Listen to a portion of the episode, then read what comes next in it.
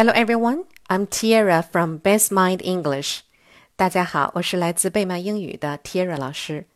今天呢，我们讲的故事是《The King of the Jungle》森林之王。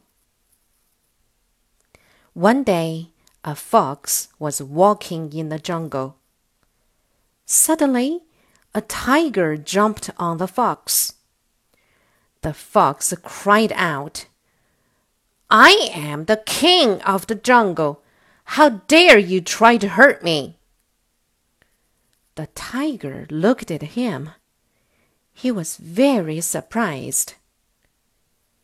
You are not the king of the jungle. You are just a fox. I am the king, said the fox. All the animals are afraid of me.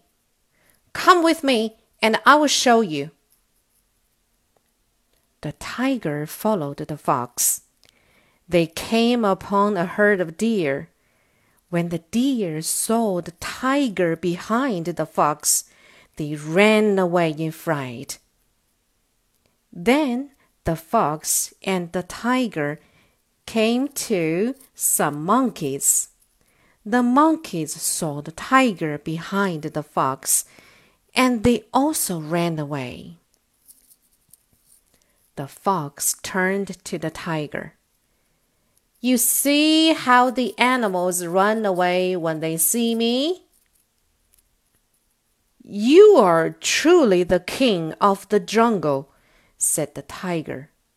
He bowed low and let the fox run proudly away. Word list afraid. A F R A I D, afraid.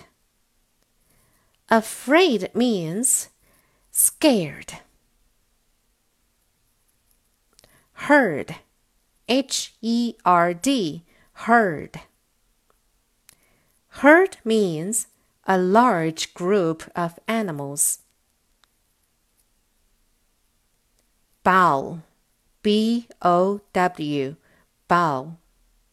Bow means to lower one's head as a show of respect. 好了，今天的故事就到这里了，晚安喽，Good night。